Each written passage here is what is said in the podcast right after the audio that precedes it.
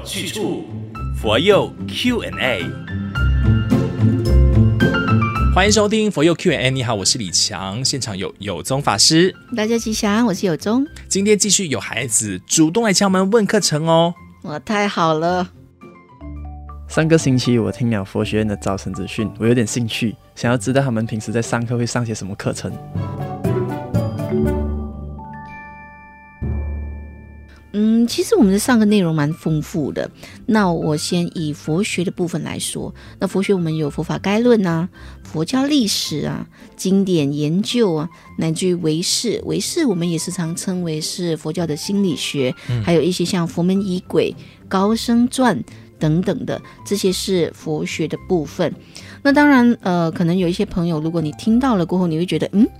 这跟我上 YouTube 找的课程好像差不多一样哦，uh huh. 我是不是可以省省省省时间呢？我上 YouTube 看一看就就差不多了。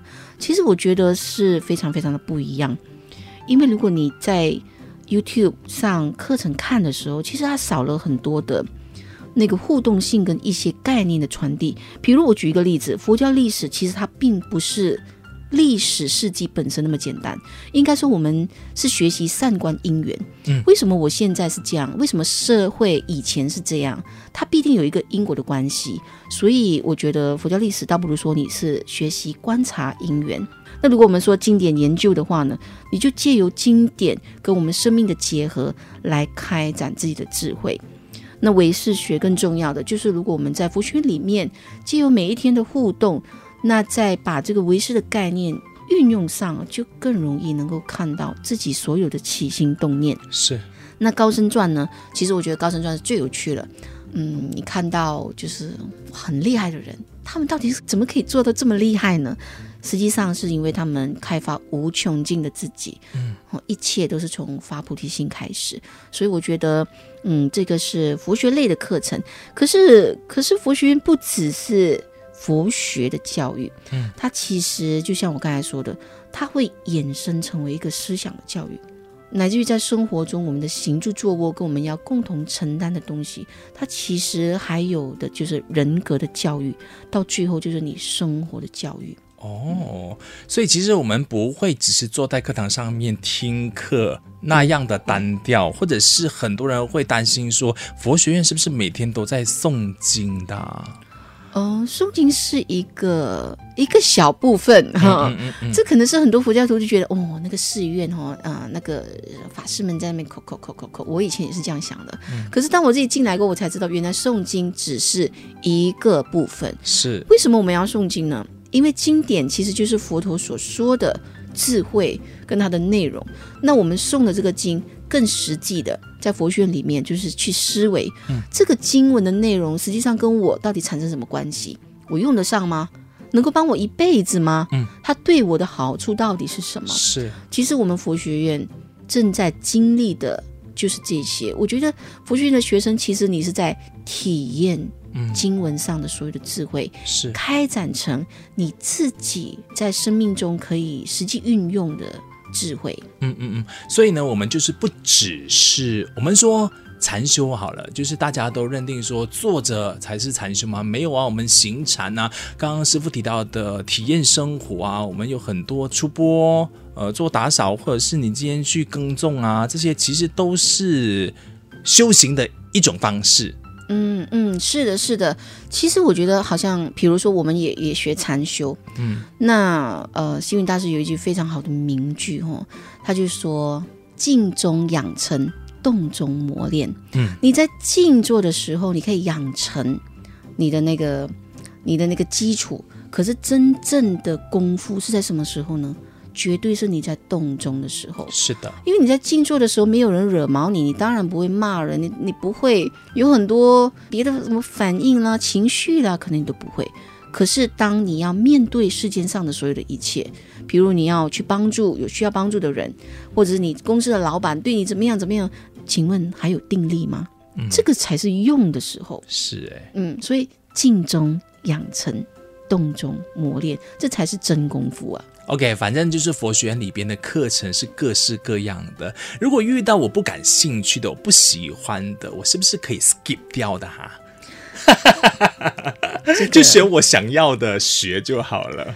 这个我我我应该说，佛教里面哦，都都是看我们内心的哦。嗯，人最大的问题其实这样，喜欢的东西就抓着。嗯，我喜欢，所以我要。对，我就特别用心。我不喜欢的东西就叫我不要，因为我不喜欢。嗯，所以我们都徘徊在喜欢跟不喜欢当中。这其实就是爱跟恨当中啊。这其实不就是我们的人生吗？是哎。那所以大师其实也有另外一个名句，他说：“不喜欢的东西也要去尝试。”对，嗯，因为你从来没有修那个学分嘛，所以你跟他没有缘呐，啊。嗯。比如，如果你说，哎，我从来都不做数学题，好难哦，我可以不要吗？嗯，那如果你你觉得我来到佛学院，我真的是改头换面，我真的是挑战自己，我尝试做第一题，只要你愿意，你就会从零分变成一分、两分、三分，这个就叫做你遇到不一样的自己。我从来没有想过我会煮饭呢，OK？嗯，很多学生都是这样子啊，我来到佛学院跟煮饭有什么关系？大师也曾经说。如果一个慈悲为怀的修行人，你连饭都不愿意煮给别人吃，还叫什么慈悲为怀的修行人呢？真的，言下之意啊，今天我比较不能够习惯寺院生活，我就也不能够退学的意思嘛。嗯，应该是这么说，我们会非常柔和的引导你。嗯，其实我我觉得。要有对自己挑战的勇气啊！你既然来到了佛学院，你就是选择要认识不一样的自己，嗯、你就是要选择开发无尽的潜能。嗯、那你为什么会拒绝开那扇门呢？临到就是临到那个。对呀，你已经是就差临门一脚了，这样就就是到了那个临门一脚的时候，你你却又拒绝了，这其实是不愿意突破自己的框架。OK，我好奇的是，请问佛学院是以什么标准作为考核的吗？我要怎么样才能够毕业呢？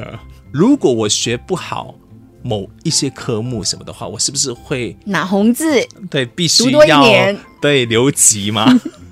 呃，其实佛学院不会这样子哈，嗯，就如我们刚才所说，其实佛学院它是以心来做考核标准的，嗯，只要你用心学习，其实你一定有所获得，对，每一个人都可以毕业，你就是你自己的成绩单，嗯、不需要给我交代，嗯，你不需要考一百分，我然后我给你一个第一名，它不是这么一回事，明白？只要你用心修行，我我不是要培养出那个。佛学院那个考一百分全部全 A 及格的人不是，嗯嗯、我们其实是要培养出一个有慈悲心、有爱心、有功德心、有供养心，能够对这个社会上认真的生活，乃至于感动别人的人。好，佛光山东禅佛教学院等着你，赶快上网 dzi.my 来了解更多，或者致电零幺幺幺三幺五八七九九。今天谢谢有宗法师的分享，谢谢大家，谢谢李强。道理要清楚，学佛有去处。这个播放平台下文案链接，点选进去可以匿名发问你的疑惑。当然也请你追踪马来西亚佛光山的 FB 或者是 IG 找 FGS underscore my 来 inbox 问你的疑问。另外提醒你打开小铃铛，因为可以时刻 update 到我们最新上载的内容。我们。下集再见。道理要清楚，学佛有去处。佛佑 Q&A。